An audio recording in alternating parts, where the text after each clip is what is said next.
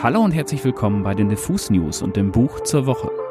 Mein Name ist Daniel Koch und ich möchte heute mit euch und mit meinem Gast dahin gehen, wo es weh tut. Auf ein Schützenfest in die westfälische Provinz. Heute dabei und gleich im Interview mit mir ist nämlich Dirk Bernemann.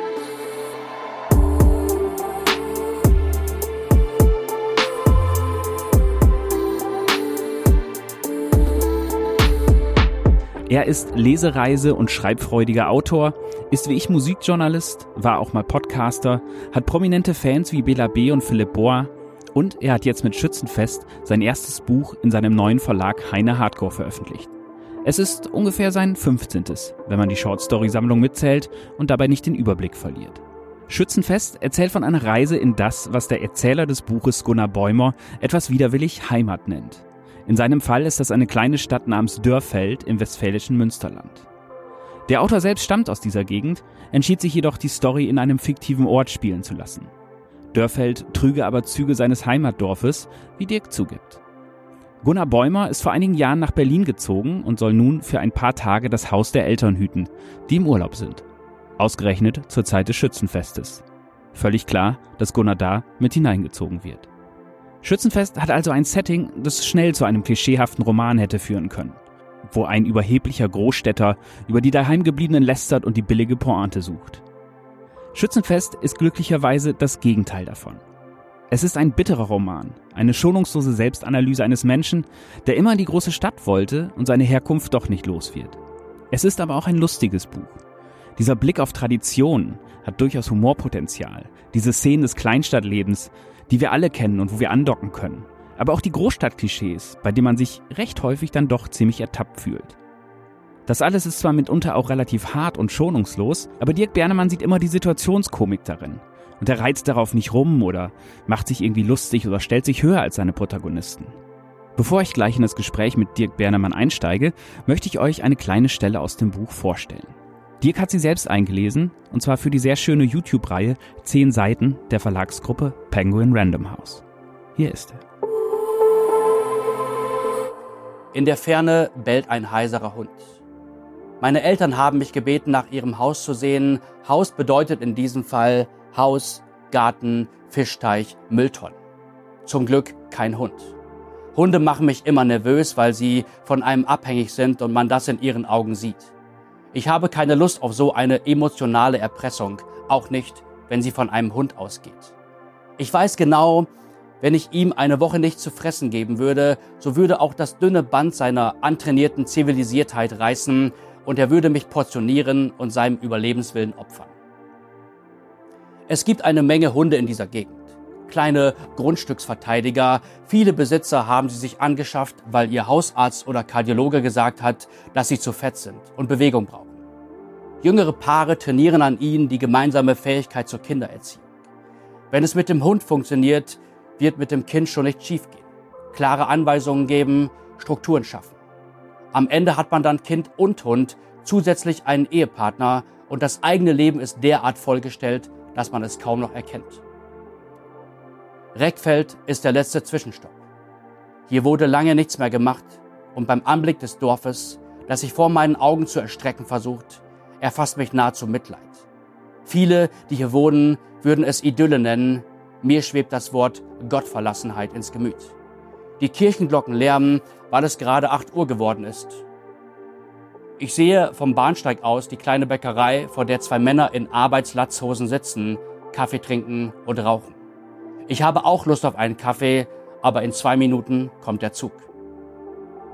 Ich höre den Gesprächen der beiden anderen Wartenden zu. Es sind zwei Frauen um die 60 und sie unterhalten sich im heimischen Dialekt. Dem Plattdeutsch merkt man an, dass es vermehrt aus Nutz statt aus Fühlwörtern besteht.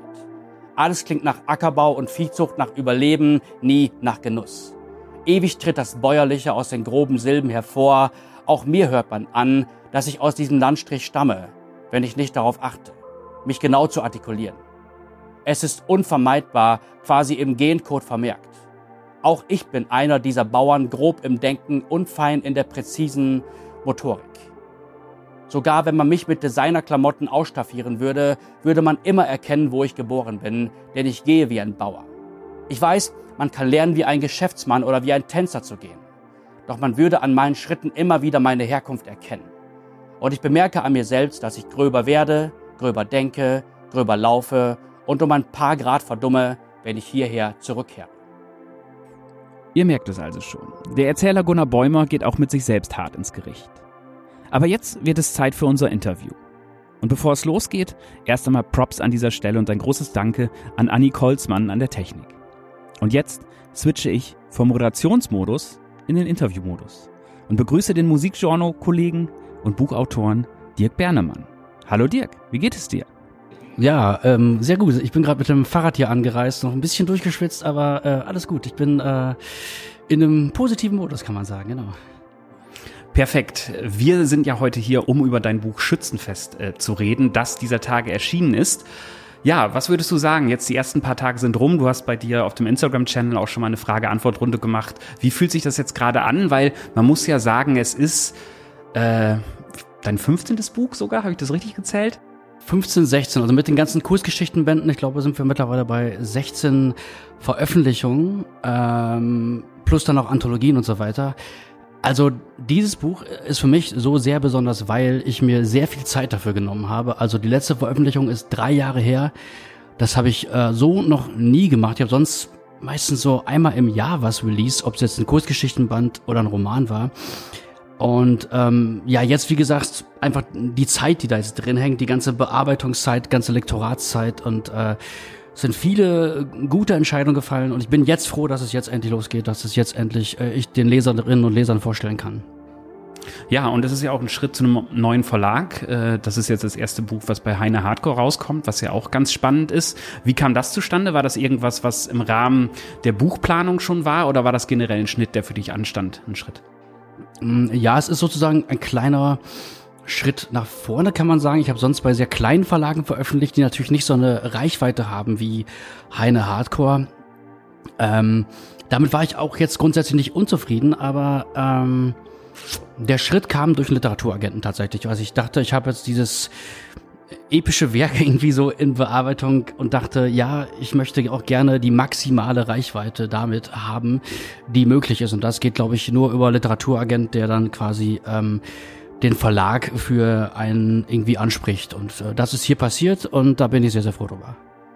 Ich finde, es ist auch ein gutes Buch, um diesen Schritt zu gehen, weil es ist ja schon ein Buch, was, glaube ich, sehr gut auch funktionieren könnte. Also für mich funktioniert es literarisch sehr gut.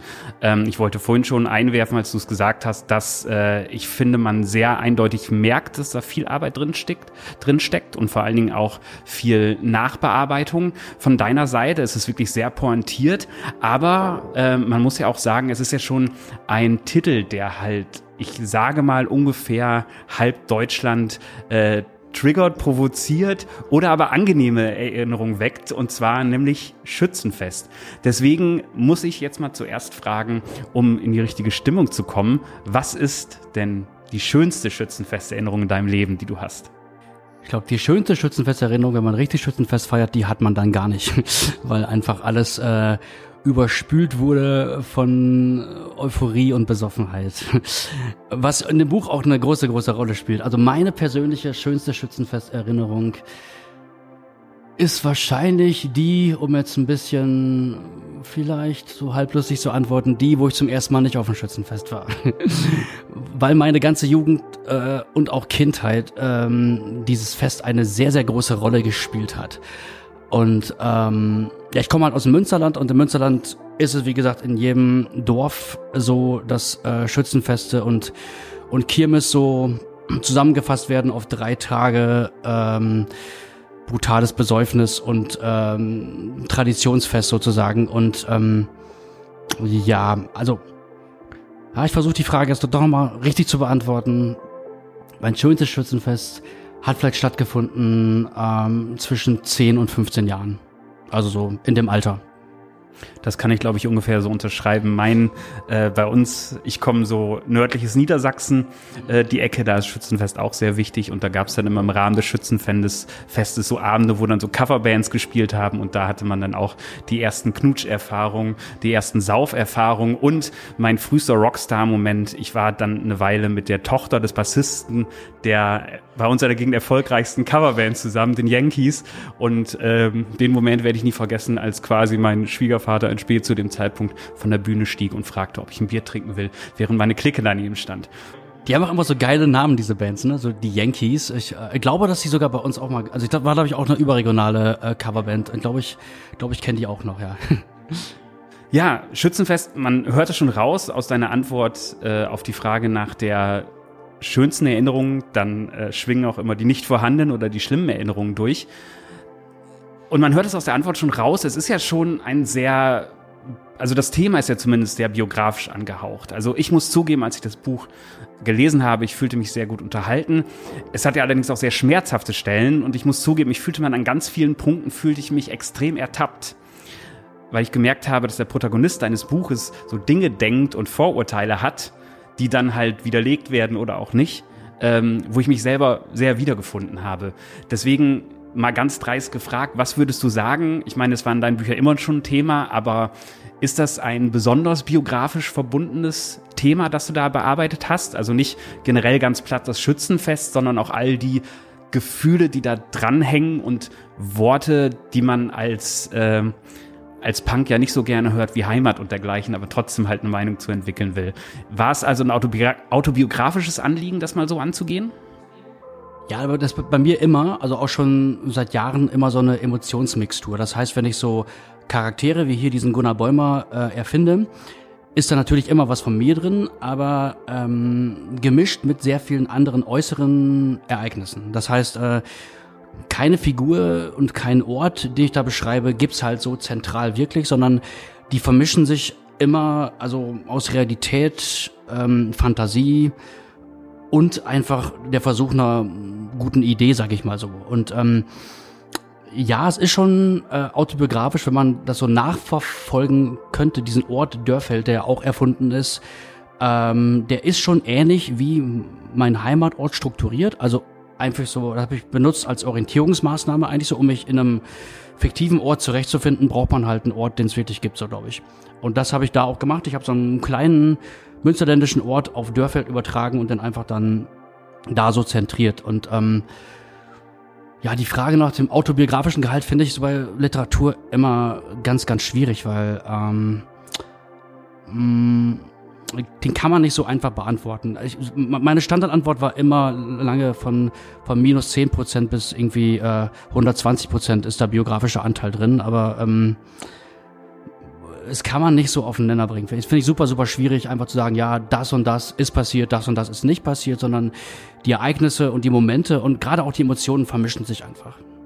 Bei diesem Thema kam ich halt auf diese naheliegende Frage, auf das Autobiografische, weil ich mir versucht habe vorzustellen, wie das wäre, wenn man jetzt so einen Roman schreibt, der auf eine Zeit anspielt und auf Menschen anspielt, die man kennt. Hast du oder hattest du ein bisschen die Befürchtung, dass die Leute aus deinem Heimatort, die dich noch auf dem Schirm haben, da reingucken werden und sagen, oh, okay, das könnte der sein oder dass vielleicht sogar ein, ein Saufkumpel von damals irgendwie eine wütende Mail schreibt? Ja, äh, durchaus. Also keine Angst, aber so ähm, so eine gewisse Freude, sage ich mal, daran, dass einfach Leute äh, Orte, aber auch Verhaltensweisen äh, wiedererkennen. Einfach, weil das das Fest wird so, wie es da strukturiert ist, äh, wird jeder wiedererkennen. Jeder kennt das. Jeder hat da wahrscheinlich auch seine ganz ganz eigenen Gefühle zu. Ich denke schon, dass es da auch Leute gibt, die sich in einzelnen Personen und Gefühlsregungen von Personen wiedererkennen werden und ähm, da bin ich sehr gespannt auf die Rückmeldung, weil ich habe ja auch versucht, wirklich ähm, das nicht nur so easy Targeting negativ zu machen, sondern das wäre ja zu einfach gewesen, einfach zu sagen äh, oder hinzugehen, da wo ich herkomme, ist es scheiße. Das wollte ich auf keinen Fall machen, sondern ich wollte auch äh, sagen, da wo ich herkomme, gibt's auch gute Momente und Leute, die da geblieben sind, aus guten Gründen einfach so. Und das finde ich, habe ich ja auch dargestellt. So deswegen kann man ja nicht nur meckern, wenn man das liest und sich ertappt fühlt. Es ist auch eher so ein, so ein angenehmes Ertapptsein, weil gerade das fand ich gut ähm, an dem Buch. Ähm, und ich muss zugeben, als ich es bekommen habe, als ich den Titel gehört habe, denkt man automatisch so pessimistisch, oh Gott, nicht noch so ein schnöseliger Städter, der aus der Provinz gekommen ist, wie wir alle, die hier in der Medienbubble arbeiten und jetzt halt irgendwie ist gerade irgendwie auch in, glaube ich, oder? Kann das sein? Entschuldigung, aber ist gerade, glaube ich, glaube ich, gerade sehr in, ne? Seit so irgendwie Juli C. Unterleuten will jeder über so irgendwie äh, die Provinz auch so schreiben. Provinz ist gerade, glaube ich, auch so ein Riesenthema. Deswegen meine Frage, weil es gibt ja diesen Trend und es gibt diese Bücher und es gibt ganz häufig, also einige, ich will die nicht alle in einen Topf schmeißen, einige sind tatsächlich auch sehr gut beobachtet, aber es gibt so ganz viele, die halt mit so einer Art moralischen Überlegenheit oder aus diesem, mit diesem Impuls, ich hab's da irgendwie rausgeschafft, als wäre das was, wo man es rausschaffen müsste und als wäre das Leben hier besser. Ähm, und mir kommt es schon so vor, als wäre es wirklich betont ein Anliegen, das ähm, von allen Seiten zu beleuchten. War das ein bisschen so, dass du vielleicht auch irgendwie Bücher gelesen hast oder dass das was war, was dir an solchen Geschichten manchmal anderswo irgendwie negativ aufgefallen ist, dass du das besser machen wolltest oder angehst, an, anders angehen wolltest? Ich habe total, total bewusst mich dafür äh, entschieden, nicht einfach so das einfache Ziel zu wählen und diese Gegend oder diese Region so kaputt zu schreiben und so, so in so einer arroganten Haltung einfach nur von oben herab zu meckern, wie du gerade so irgendwie sagtest, ähm, sondern ich wollte diese Gegend so gut darstellen, wie es geht, um einfach dem Leser auch zu, äh, die Möglichkeit zu geben, sich selbst darüber ein Urteil zu bilden. Weil ich wollte nicht das Urteil schon mitliefern, sondern das Urteil finde ich bei bei guter Kunst oder was ich für gute Kunst halte, ist es halt so, dass das Urteil ähm, nicht mitgeliefert wird, sondern irgendwie extern äh, von äh, den Rezipienten und Rezipientinnen da quasi rein interpretiert werden muss. Und das, ähm, das ist so meine Idee auch von irgendwie angenehm zu lesender Literatur, dass ich nicht hingehe und sage, bitteschön, so und so ist es richtig und das und das ist falsch und ähm, das ist so mein Wertemaßstab, sondern mein Wertemaßstab oder der versuchte Wertemaßstab ist tatsächlich, äh, das Urteil auf keinen Fall mitzuliefern. Äh, das ist jetzt vielleicht eher eine handwerkliche Frage, aber das finde ich die Tücke an so einer Geschichte. Man ist ja da in einer Welt unterwegs, die ganz automatisch schon von ganz vielen standardisierten Erinnerungen oder auch von vielen Klischees oder mit vielen Klischees aufgeladen ist, wo ganz viele Leute halt eine, sofort diese Welt vor Augen haben, sofort einige Charaktere, die sie von der Theke kennen oder aus dem Schützenverein, sofort auch äh, eine Schützenkönigin vor Augen haben und dergleichen. Und das ist ja dann sehr verlockend. Ich meine, ein Großteil der oft sehr schlechten deutschen Comedy funktioniert ja so, dass man sich so ein Thema nimmt. In der Literatur hat man dann so Leute wie Tommy Jaud, die dann halt irgendwie jede Pointe rauspressen. Und das ist ganz, ganz, ganz, ganz fürchterlich. Du hast diese Klippe halt irgendwie gut umschifft und dieses Minenfeld, aber mich würde es trotzdem handwerklich mal interessieren. Wenn du sowas schreibst, weißt du ja, dass es halt schon auch ein Minenfeld ist, worüber man da schreibt, wenn man in viele Klischee-Minen reintreten kann. Wie hast du es geschafft, irgendwie da drumrum zu schreiben, beziehungsweise genau diese Klischees bewusst ein bisschen zu, ja, mal zu brechen und mal durchaus zu betonen, weil einige von ihnen stimmen ja auch. Ähm, hattest du dann Bullshit-Detektor oder Leute, die dann halt gesagt haben, geht nicht, geht doch, oder wie lief das? Ich glaube, das ist einfach so die, die Intuition der Erfahrung, glaube ich, wenn man einfach so sagt, äh, ähm, das und das ist ein Klischee und ähm, das ist aber manchmal ein wichtiges Klischee, dann stelle ich es halt da und arbeite es nochmal irgendwie heraus. Aber wenn ich denke, das Klischee äh, taugt nicht, um zum Beispiel diesen Text oder diesen Roman so ähm, voranzubringen, dann kann ich es auch weglassen. Und du hast gerade irgendwie Humor angesprochen. Ähm, mein Verleger sagte auch am Anfang, äh, wo er es gelesen hat, das Buch ist irgendwie auch witzig. Also das äh, witzig in dem Sinne, dass einem das Lachen auch so im Halse stecken bleibt. Und ich finde, ähm, okay, jetzt mittlerweile mit ein bisschen Abstand sehe ich das auch so. Äh, ich habe aber das erst ein bisschen ernster gesehen. Ähm, aber zum Beispiel sage ich ganz klar, Humor, der da so drin steckt, den kann ich auch nicht planen. Bei mir ist, ähm, entsteht Humor durch das Schreiben, durch die Arbeit am Text. Plötzlich ist irgendwas da, was witzig ist. Und dann will ich auch den Witz quasi bearbeiten, wenn ich den selber als Witz erkenne, dann so. Und ähm, ja, versuche den dann ein bisschen auch äh, klarer darzustellen. Aber Klischees zu umschiffen, ähm, ist natürlich auch so ein Ding, was glaube ich nur über Intuition läuft. Ich glaube, da gibt's auch kein, kein wirkliches Handwerkzeug für, wo man denkt, so das und das weglassen, das und das machen und dann hat man das so, dass man das Klischee umschifft hat. So, das ähm, halte ich glaube ich eher für schwierig. Ich habe auch ein bisschen das Gefühl, also gerade dieser intuitive Humor, das sehe ich nämlich genauso. Sowas kann man, also es gibt vielleicht eine Art von Humor, die halt so auf Pointen funktioniert, dass man sie so schreiben kann. Aber gerade wenn es um den münsterländischen Humor geht, der, ich sag mal so reduziert und speziell ist, ist es wahrscheinlich auch äh, wirklich schwierig, das jetzt so zu rekonstruieren. Deswegen würde mich mal interessieren, weil ich habe auch bei diesem Buch das Gefühl, dass du halt schon sehr genau ähm, zugehört hast oder da auch einfach sehr viele Kneipenabende von damals irgendwie so mitschwangen. Und ich habe mich dabei total erwischt. Ich, ähm, ich finde es selber spannend. Ich, ich hatte dann so ganz viele, ähm, quasi in deinem Schreibertonfall, viele anekdotenhaften Erinnerungen aus meiner äh, Provinzkindheit so ähm, im Ohr und habe dann auch festgestellt, wie dann teilweise so, wie, wie weggeworfen, teilweise sehr, sehr guter Humor irgendwie in so einer Schützenfest-Kneipensituation passiert ist. Ähm, bist du also quasi auch so ein bisschen so Beobachter und äh, Zuhörer, der, wenn er irgendwo eine gute Pointe im Privaten mitbekommt, das auch schon mal irgendwie so speziell abspeichert? Oder was meinst du, wo kommt es her? Einerseits schon speichern, auf jeden Fall, dass ich so mit offenen Augen durch die Gegend laufe, aber viel auch einfach so Erinnerungen, wo die vielleicht im ersten Augenblick sogar dramatisch waren, aber äh, keine Ahnung, zehn Jahre später einfach eher einen Witz ergeben.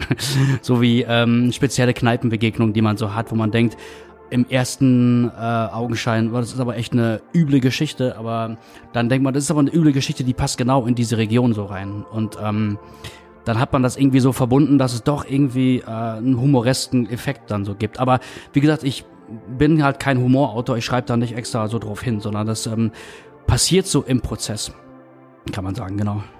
Ich wollte jetzt auch gar nicht den Humor so überbetonen, weil das fand ich nämlich auch, war einer der Punkte, warum ich dieses Buch wirklich besonders und toll finde, weil ich natürlich gedacht habe, das ist jetzt die bessere Ausgabe eines Tommy Jaud Romans über das Thema und dann festgestellt habe, dass es ein unfassbar dunkles Buch ist mit einem Hauptcharakter, der auch sehr viel an sich selbst, an dem Leben zweifelt, mit jemandem, der ähm, Menschen bewundert und verachtet oder erst verachtet und dann bewundert, ganz häufig auch seine eigenen Ansichten und Vorurteile über den Haufen geworfen bekommt, aber halt auch selber sehr viele Versagensängste, depressive Phasen mit sich rumschleppt. Deswegen würde ich schon sagen, die, die Grundnote des Buches fand ich auch äh, eher relativ düster. Ähm, und deswegen mal so in die Richtung gefragt, wie war das denn für dich, dieser Schreibprozess? Weil gerade so diese Gedankenrichtung Heimat, Provinz, gescheiterte Beziehungen in der, in der Jugend oder nach der Jugend als junge Erwachsene, das sind ja auch die, die Traumata oder vielleicht ein zu hartes Wort, aber das sind ja auch die negativen Erfahrungen, die einen selbst so prägen, wenn man so, ein, so einen Lebenslauf, so, ein, so einen Provinzlebenslauf so ein bisschen so hat. Wie war das im Schreibprozess für dich? Hast du auch schon gemerkt, dass, obwohl du ja immer recht autobiografisch ein bisschen denkend schreibst, dass du da auch schon so in, in Gebiete oder in Erinnerungen aus deinem Leben kommst, die dann nochmal so ganz neu ähm, da dann plötzlich äh, auftauchen vor dir? Du meinst, dass man so die Sachen, die man erlebt hat, nochmal anders hinterfragt oder so? Dass man so denkt, okay, ich habe jetzt so eine gewisse Biografiezeit so hinter mir und schaue mir die Sachen nochmal einzeln an und äh, versuche zu erklären, wie daraus so meine, mein Leben entstanden ist. Genau, weil das war schon auch der Anspruch, der, also der, ein bisschen so der, der Kern oder Gesamtanspruch an diesem Buch, äh, zu versuchen, wie zum Beispiel Erziehung, Kindheit und Jugend ähm, uns zu dem machen, äh, was wir letztendlich auch sind. Oder auch Dinge in uns schon rein ähm, manövrieren, quasi, die wir nie wieder loswerden. Zum Beispiel bin ich jetzt gar nicht so direkt im Buch drauf eingegangen, aber eine spezifische Eigenschaft des Münsterlandes ist ja derber Katholizismus so. Und äh, also derbe, ähm, sag ich mal, so aus dem ja, katholischen Glauben äh, rekrutierte Verhaltenssache ähm, so. Und ähm, das schwingt auch immer so mit. Das äh, ist so, werde ich, habe ich nicht extra benannt hier, weil das wäre auch noch so ein ganz eigenes Thema, so katholische Kirche und Münsterland. Ähm, aber es kommt natürlich dazu. Also es kommt natürlich dazu, dass ich versucht habe, ähm, das Verhalten von jetzt zu erklären an den Erfahrungen aus der Biografie von früher. Und äh, dann an irgendeinem Punkt kommt alles zusammen und mein Protagonist merkt halt irgendwann im Verlaufe der Geschichte, dass ähm, ja, dass es eher übel war, dass er wirklich äh, viele Dinge, die er ähm, erlebt hat, dass die ihn noch heute zu schaffen machen, dass also die Auswirkungen von Dingen ähm, ja, die ihn vielleicht sogar auch traumatisiert haben, kann man sagen. Traumatisiert ist schon auch ein hartes Wort, aber vielleicht äh, passt das ja für ihn, weil er auch noch eine Geschichte erlebt hatte, über die wir vielleicht nicht reden, weil es ist so ein bisschen der, der Kern oder der, der höchste Spannungsklimax des ganzen Buches ist halt auch ein, die Auflösung eines, eines Traumas, um das er sich nie gekümmert hat. Und ja, das ist tatsächlich typisch auch fürs Münsterland, kann man sagen. Ähm, einfach ähm, Dinge äh, oder pro mit Problemen konfrontiert zu sein, die aber nicht anzusprechen. Also einfach so schweigend ähm, versuchen, über Elend hinwegzusehen. Wie es gibt so eine schöne Geschichte, eine schöne Anekdote von zwei Bauern aus dem Münsterland, die irgendwie in Streit geraten sind und ähm, darüber reden könnten und die wohnen so aneinander, so Hof an Hof, die könnten eigentlich reden, aber der Konflikt ist für beide erst zu Ende, sobald die andere Person verstorben ist. Das ist, äh, glaube ich, das sagt ein bisschen äh, die typische Konfliktlösung ähm, oder Konfliktanalyse ähm, aus, die im Münsterland, die ich auch so wahrgenommen habe. Ja dann ist es ja fast schon ein radikaler Schritt. Also ich wollte dass ähm, diese Auflösung, die du gerade angesprochen hast, hier auch nicht spoilern, weil das ist ein sehr äh, wichtiges Element im Buch, dass man sich selbst erarbeiten sollte und selbst nachfühlen sollte. Aber so viel sei schon mal verraten. Ähm, du machst ja, du brichst ja eigentlich fast schon ein Tabu für einen Münsterländer, an dem am Ende relativ deutlich wird und das auch explizit in die Handlung eingebaut wird, dass der Protagonist am Ende professionelle Hilfe sucht und eine Therapie beginnt. Äh, das scheint ja schon auch ein wichtiges Anliegen ein bisschen gewesen zu sein, das an so einer entscheidenden Stelle noch ranzubringen. Oder ist das überinterpretiert?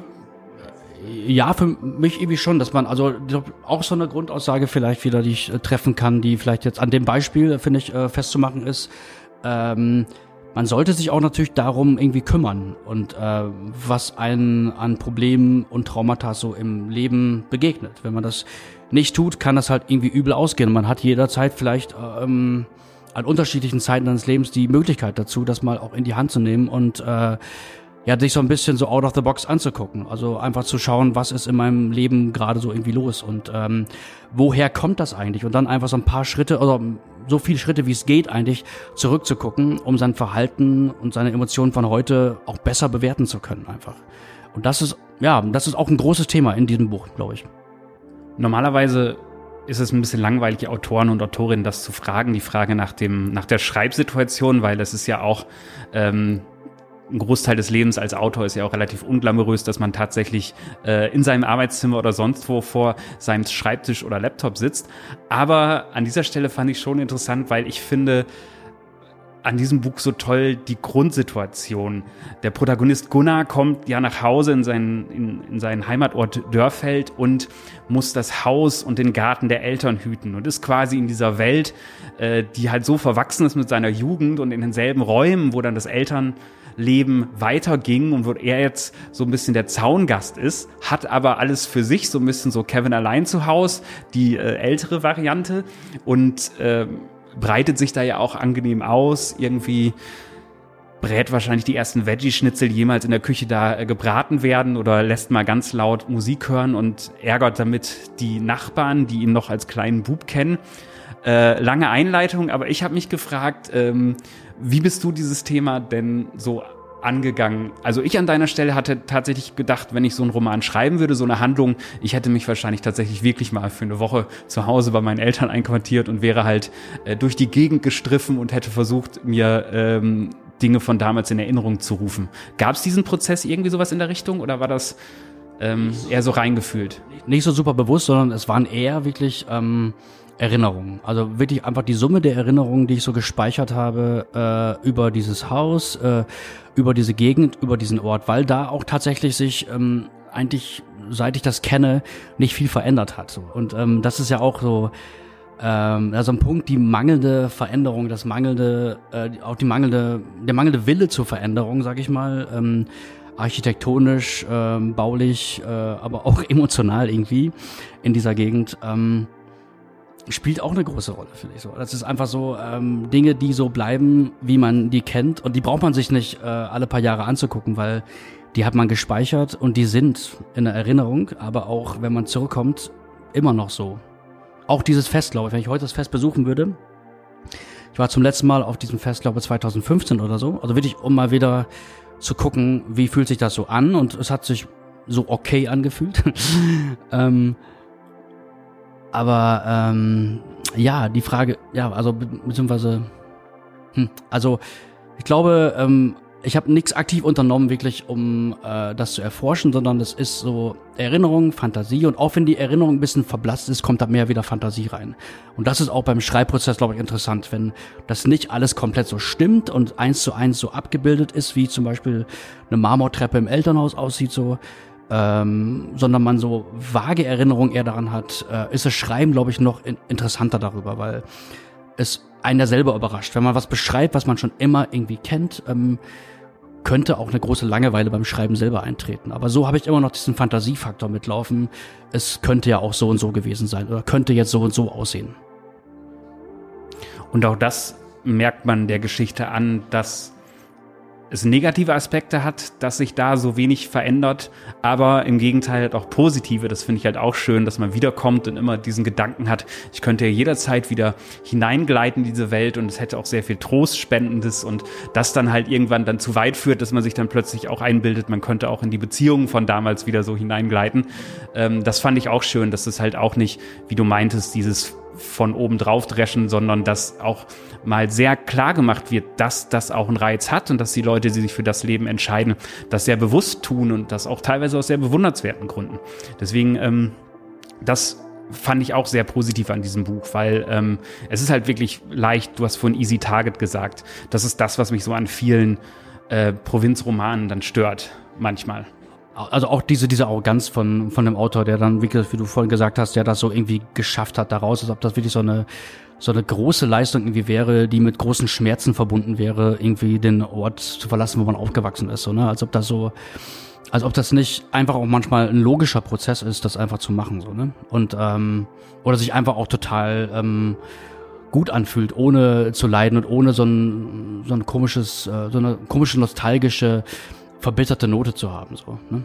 Das habe ich wirklich versucht, auch so, da, ohne das auszukommen. Gerade auch diese Szenen mit den Nachbarn, zum Beispiel, der ist ja so auch integriert in der Nachbarschaft, die ihn dann zu diesem Fest mitnehmen, den, den, den Gunnar. Und ähm, da gibt's ja auch negative Aspekte, aber es gibt auch super viele positive Aspekte, wo er einfach sagt, diese Leute, die da so sind und äh, mit denen seine Eltern quasi in der Nachbarschaft zusammenleben, sind einfach total gute Leute so. Das sind einfach total gewöhnliche Leute, die sich äh, aber auch mit guten Dingen mit ihrem Leben äh, beschäftigen, aber einfach auch so grundzufrieden sind damit. Und das finde ich auch äh, schön. Einfach. Und diese Schönheit wollte ich irgendwie auch darstellen. Ich hoffe, dass es mir irgendwie gelungen ist.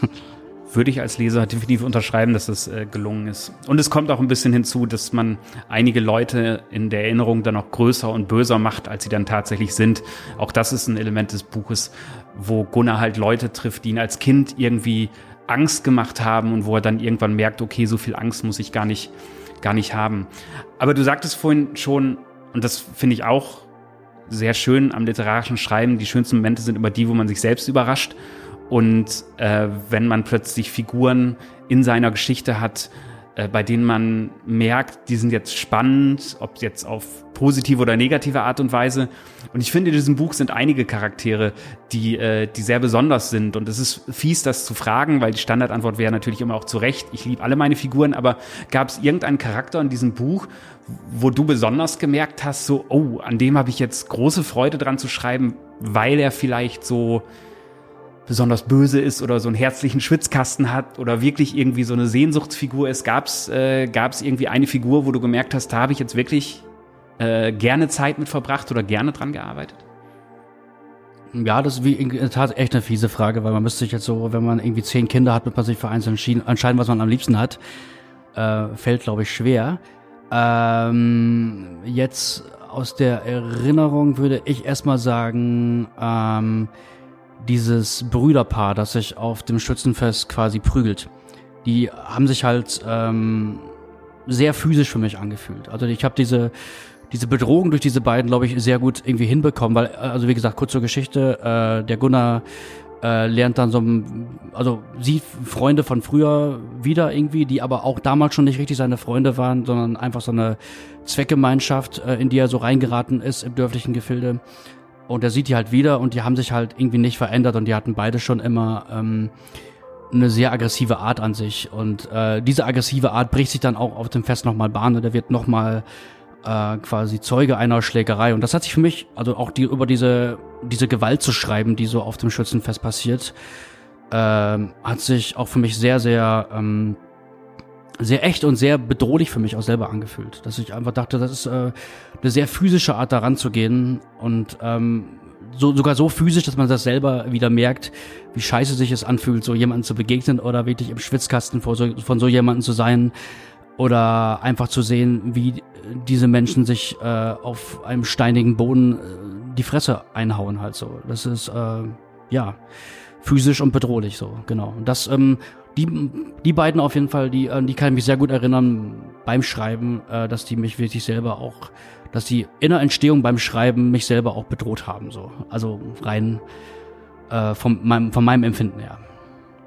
Das finde ich auch spannend an dem Buch, dass es wieder mal deutlich macht. Ähm, ich meine, gut, wir, wir wohnen beide in Berlin, ähm, in einer Gegend, in einer Stadt, wo ich sag mal Drogenpolitik sehr äh, liebe, also die Politik vielleicht nicht, aber die Einstellung zu Drogen mir teilweise auch schon ein bisschen zu lax ist, dass halt irgendwie man doch sehr viele Leute kennt, die halt einfach viel ballern und sich sonst was äh, reinhauen am Wochenende und drei Tage wach und so weiter und so fort. Und ähm, einige da erstaunlich gut durchkommen, andere nicht so.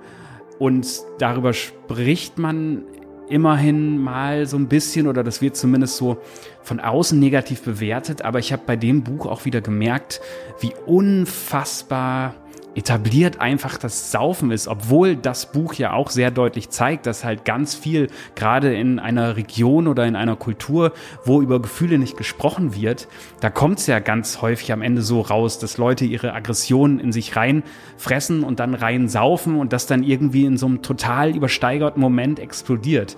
Und ähm, wie denkst du über dieses Element nach? Weil das ist immer das Erste, was man so hört bei so einer Provinzjugend, das, äh, das, da ist man ruckzuck bei den Sauf-Stories, bei den guten wie bei den schlechten. Aber wenn ich mal zurückerinnere, also ich meine, die Musikbranche ist da auch nicht besser, aber was man so als 15, 16, 17, 18-Jähriger ganz selbstverständlich so weggesoffen hat, wenn man in die falsche Clique geraten ist teilweise, das war schon beachtlich und ähm, äh, und alles andere als gesund. Also äh, wie, wie ist dein Blick so auf den gesellschaftlich völlig akzeptierten, aber sehr bedenklichen Alkoholismus, den wir alle leben? Also im Buch ist der halt so als so eine totale Selbstverständlichkeit auf diesem Fest dargestellt. Ähm, und natürlich auch ähm, gehe ich auf die negativen äh, Folgen davon ein. Und ich selber denke, ähm, ja, also gerade auf dem Land kommt da jeder irgendwie sehr, sehr leicht ran und in einem sehr, sehr geringen Alter kommt äh, an diese Selbstverständlichkeit ran.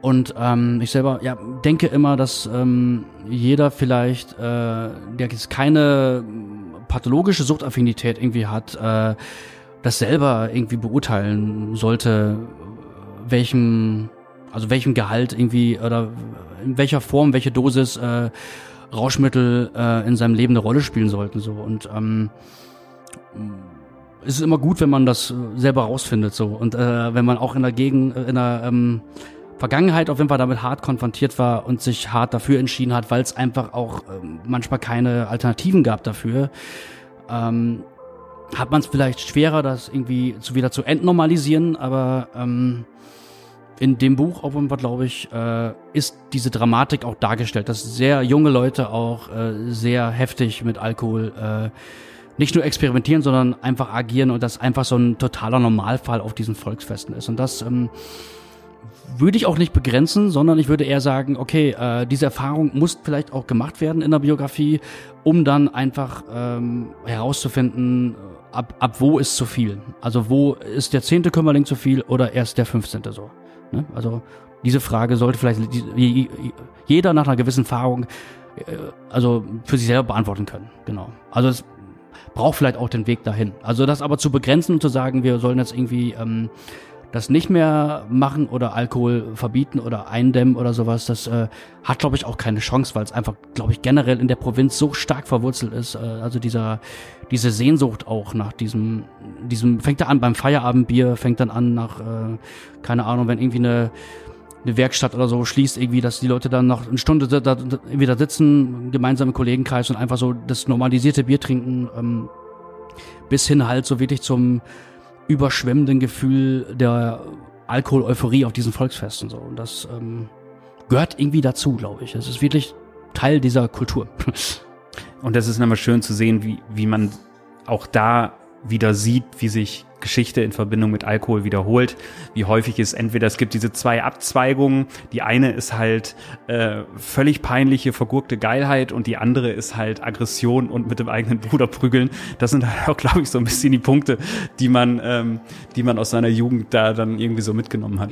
Genau, da kann man natürlich auch gucken, was ist so das Ventil von einem. Und da habe ich natürlich diese beiden Brüder sind natürlich, die haben kein anderes Ventil gefunden als ja, als ihre Probleme halt so zu lösen. Wahrscheinlich ist es auch nicht akut das Problem, weswegen die sich gerade da kloppen, sondern es ist wahrscheinlich auch begründet natürlich dann äh, in der Biografie dieser beiden, die ich natürlich auch nur so angerissen habe, aber ähm, das finde ich auch mal ganz schön. Dann hat man als Leser die Fantasie noch, okay, was ist eigentlich in deren Leben sonst so los? Was, ist in, was machen die sonst so?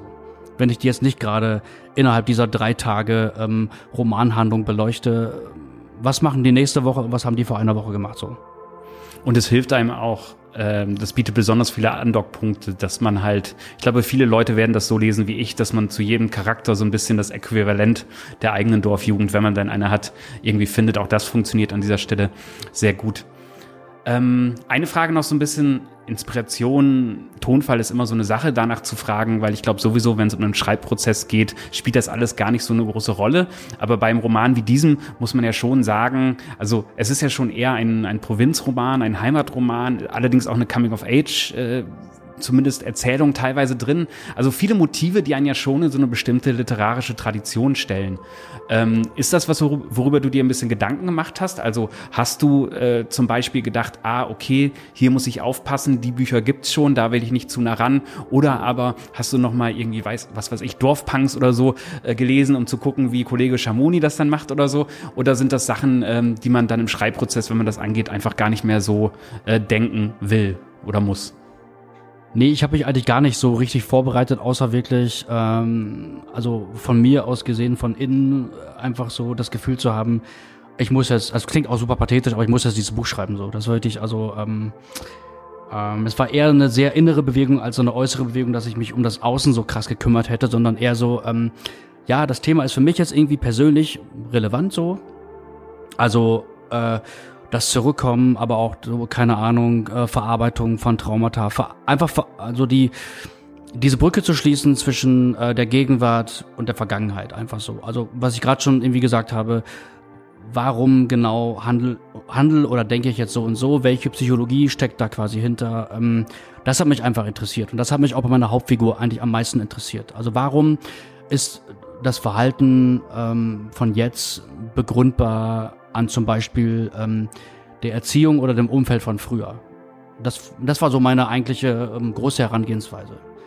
Und zum Beispiel habe ich ja irgendwo ganz zu Anfang diese ähm, 13 äh, pädagogischen Punkte genannt. Es gibt so eine kleine Auflistung in dem Buch, so einfach 13 ähm, 13 Elemente da stehen, äh, wie die Erziehung oder wie ich mir die Erziehung im Münsterland quasi vorgestellt habe als Regelwerk. Das hat letztens eine Politologin halt gelesen und die meinte, das wären genau die Richtlinien quasi ähm, der Weimarer Republik gewesen so. Und äh, wie quasi aus ähm, Demokraten einfach auch Nazis äh, geworden sind dann so. Und ähm, das hätte sie so darin so wiedererkannt an dieser dieser kurzen Auflistung so. Und ähm, äh, fand ich sehr interessant, sag ich mal so halt, weil das einfach so für mich immer noch so ein Ding ist, die 13 Punkte, die sehe ich auch quasi heute noch bei ähm, jungen Eltern. Nicht mehr vielleicht ganz so drastisch wie zu meiner Kindheit, aber ja, vielleicht auch einfach der Gedanke sollte damit reinkommen, dass ich ähm, auch darüber nachgedacht habe, okay, schaut darauf, wie quasi ihr eure Kinder auch erzieht und ähm, was ihr denen so erzählt ähm, und ähm, ja, wie ihr denen auch so diese Heimat näher bringt. Gerade in Bezug auf die deutsche Geschichte ja auch wahnsinnig spannend, einfach deutsche Psychologie und genau dieses Ding, wenn man so eine bestimmte Altersgruppe hat und dann einfach mal überlegt, in meiner Familie war es so, mein Großvater väterlicherseits, der war beim Russlandfeldzug dabei, Operation Barbarossa, der wird Dinge gemacht haben, wo man sich, ja, wo man sich äh, als Familie äh, Zeit seines Lebens bis die nächsten 300 Jahre drüber schämen sollte, ohne das jetzt, ne, ähm, jetzt hier mein, mein Opa zu dissen. Diese Kriegsgeneration hat halt Dinge erlebt und der hat nicht einmal drüber gesprochen. Ich habe einmal meinen Vater gefragt, der hat nicht ein Wort aus seiner ganzen Kriegszeit gesagt und hat nur im Schlaf geschrien und Dinge erzählt und die haben schon gereicht. So. Denk dieses Phänomen mal einfach so drei Generationen weiter dann, also quasi so einfach, ne, dass du, äh, dass deine Eltern quasi dann äh, die Kinder von diesem Menschen war, der einfach wahrscheinlich massiv traumatisiert ist und äh, niemals da irgendwie Hilfe für bekommen hat und wo sich niemand auch jemand drum gekümmert hat. So. Ähm, und das wird auch noch selbst in deiner Biografie dann irgendwie eine Rolle spielen. Das habe ich mir dann auch gedacht, so dass einfach dieses ähm, äh, Schweigen äh, irgendwie natürlich auch in meiner Generation noch richtig krass eine Rolle spielt, so, weil äh, ich einfach auch mit, ich hatte auch tausend Fragen, die mir auch niemand beantwortet hat, so.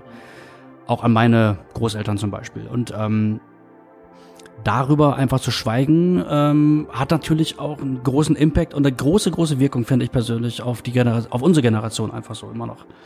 Und äh, wir können uns jetzt irgendwie ähm, ja darüber irgendwie aufregen oder äh, weiterhin versuchen, die Fragen zu stellen, weil jetzt stirbt diese Generation ja irgendwie aus. Äh, wir stehen jetzt auch da ohne, ohne Antwort noch teilweise da, was unsere Großeltern zu dieser Zeit gemacht haben. Und ähm, aber viel wichtiger fand ich immer noch den psychologischen Impact. Also das ist einfach so, wir sind jetzt so äh, nach unseren Eltern dann halt die nächste Generation der Leute, die mit diesem Schweigen irgendwie äh, klarkommen muss. So. Und ähm, das hat natürlich immer noch eine große Wirkung und ähm, die auch noch immer, auch in unserem Handeln, glaube ich, eine Rolle spielt. Und das Wort fiel jetzt auch schon relativ häufig und ist natürlich auch eines, du hast ja auch ähm, musikalisch und journalistisch eher, sage ich mal, so, kann man schon sagen, so eine Punk-Vergangenheit, würde ich jetzt so sagen, oder so ein Punk-Background, sehr deutlich. Ähm, und da nennt man so ein Wort wie Heimat ja eigentlich relativ ungern, weil es eben natürlich sehr äh, beladen und belastet und missbraucht wurde, vor allen Dingen halt irgendwie von rechten, von konservativen Stimmen. Ähm, und wo man automatisch dann, finde ich, immer so eine, so, eine, so eine Sperre gegen dieses Wort hat, obwohl es ja schon auch ja, wie soll ich sagen, da schwingen ja auch schon auch positive Gefühle durchaus mit. Und ich finde, das ist immer eine ziemliche Zwickmühle, wie man sich da selbst positioniert und tut's dann häufig nicht oder macht dann recht lange Monologe, die dann so ein bisschen hü und ein bisschen hot sind. Ähm, über dein Buch habe ich jetzt aber auch schon hin und wieder gelesen, dass es halt eine andere Form von Heimatroman ist. Deswegen liegt die Frage ein bisschen nahe. Wie ist dein Bezug oder dein Verhältnis zu diesem Wort? Hm.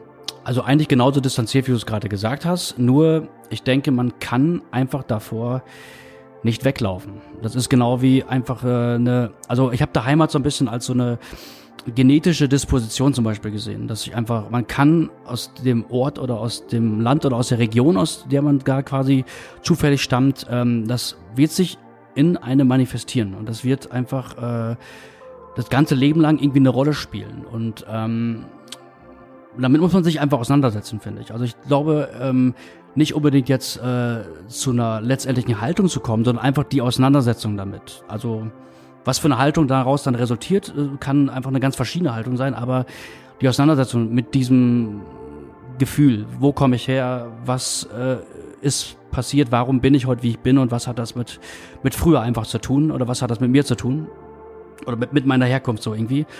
Ähm, damit sollte man sich beschäftigen, finde ich so. Und das ähm, könnte so ein kleiner Punch in diese Richtung sein, dieser Roman, glaube ich dass ähm, ja Leute sich darüber Gedanken machen. Aber ich mich, also wie gesagt, ich möchte ja auch nicht, dass jemand schon äh, eine vorgefertigte Haltung in diesem Buch vorfindet, sondern ich möchte wirklich ähm, mit meiner Literatur ähm, einfach auch diese Frage aufwerfen.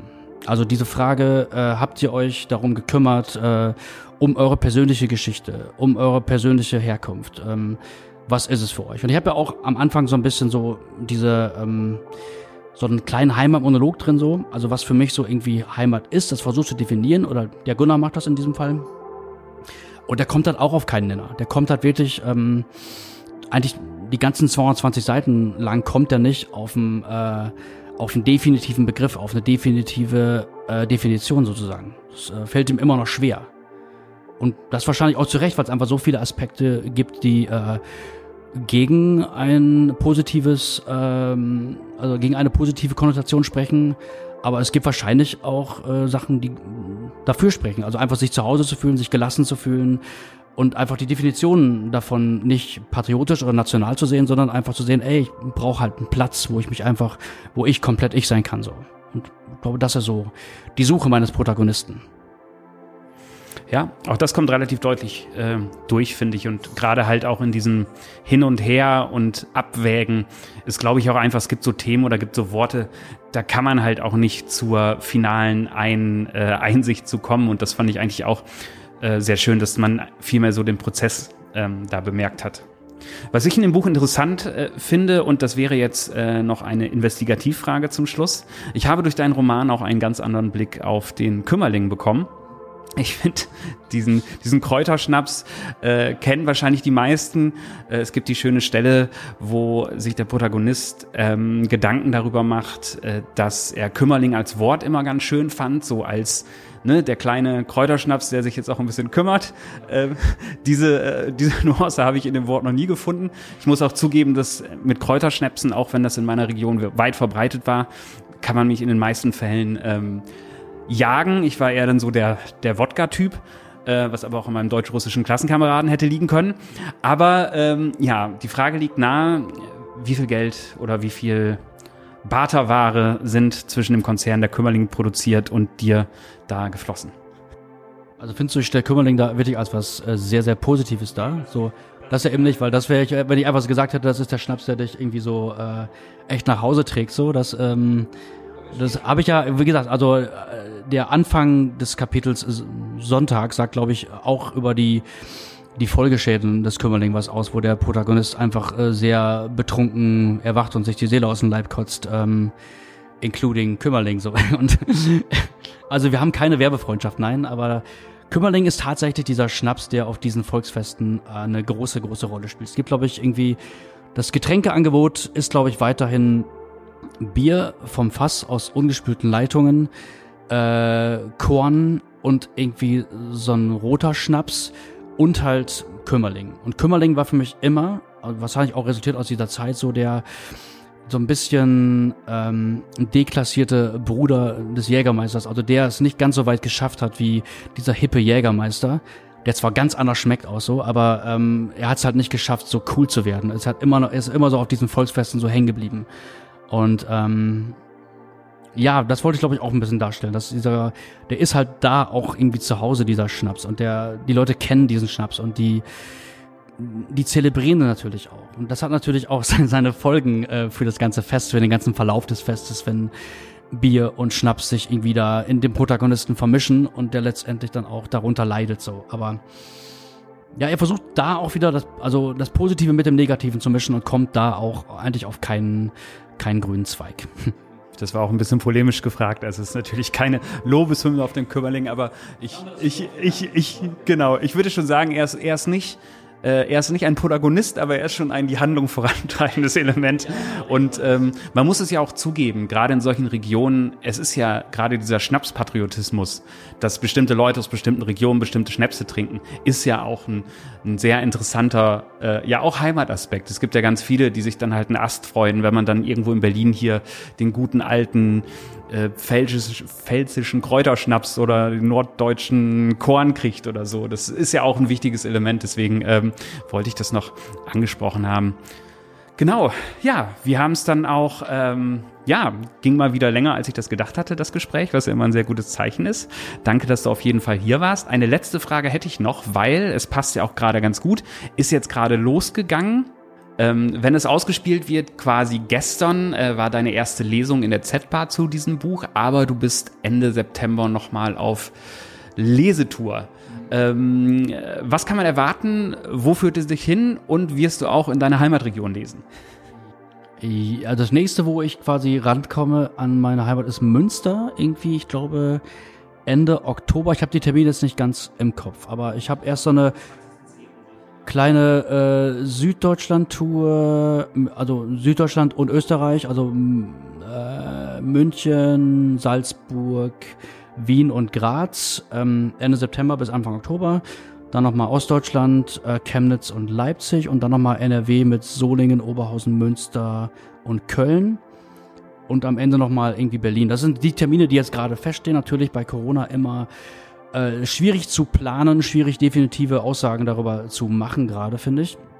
Deswegen habe ich mich auch mit der, mit der Werbung noch so gerade so ein bisschen zurückgehalten einfach. Ähm, ich hoffe, dass die Lesungen stattfinden werden und was wir die Menschen erwarten. Ja, ich werde aus diesem Roman äh, natürlich äh, vorlesen, habe aber immer auch äh, bei Lesungen ähm, das Zeug dabei, an dem ich gerade aktuell irgendwie arbeite und noch ein bisschen so Geschichten ähm, ich habe also während Corona, glaube ich, drei oder vier Anthologiebeiträge geschrieben, äh, die auch alle irgendwie, finde ich persönlich, vorlesbar sind. Und die werde ich auch ähm, mal gucken, von Stadt zu Stadt ein bisschen variieren. Da habe ich ein paar noch längere Short Stories irgendwie in petto. Und ähm, aber zentriert wird auf jeden Fall wird es gehen um Schützenfest und ähm, werde ich einfach ein paar Passagen daraus äh, lesen. Und ähm, in Berlin, wie gesagt, zur Release-Lesung ähm, werde ich auch ähm, 200 Flaschen Kümmerling dabei haben. Diese ganz kleinen Dinger. Und ähm, ich bin gespannt, wie das wird. Ich bin gespannt, wie das Gefühl danach ist. Ob ich mich in dieses Gefühl nochmal beim Lesen mit dem Kümmerling, mit vielleicht ein oder zwei Bieren nochmal in dieses Gefühl hineinversetzen kann. Ich bin sehr gespannt. Es ist auf jeden Fall ein Buch, was, glaube ich, auch durch den Live-Vortrag noch, äh, noch wachsen wird. Ich freue mich da auch sehr drauf. Ja, das war's äh, für heute. Das war Dirk Bernemann mit seinem Roman Schützenfest. Allerbesten Dank, dass du die Zeit gefunden hast, mitten in der heißen Promophase. Und äh, genau, erschienen bei Heine Hardcore und der Verlag war auch wieder so freundlich, uns zwei Verlosungsexemplare äh, zur Verfügung zu stellen. Ihr kennt das Spiel. Schickt uns eine Mail an verlosung.diffusmac.de, Stichwort Schützenfest und schreibt gerne noch eure schönste Schützenfesterinnerung rein und die spannendste gewinnt dann das Buch. Das war's für heute. Danke Dirk, schönen Tag dir noch und viel Erfolg mit dem Buch. Danke, bis dann. Und das war's dann auch mit dieser Folge Diffus News und dem Buch zur Woche Schützenfest von Dirk Bernemann. Wenn ihr uns gerne hört, egal ob den Pop Talk der Kolleginnen und Kollegen oder mein Buchgequatsche, dann lasst uns doch mal bei Apple Podcasts ein paar Sterne da. Gerne fünf. Oder bei YouTube ein Like oder ein Abo bei Spotify. Ihr kennt das Spiel. Mein Name war und ist Daniel Koch. Und ich sage wie immer, Tschüss und bis zum nächsten Buch.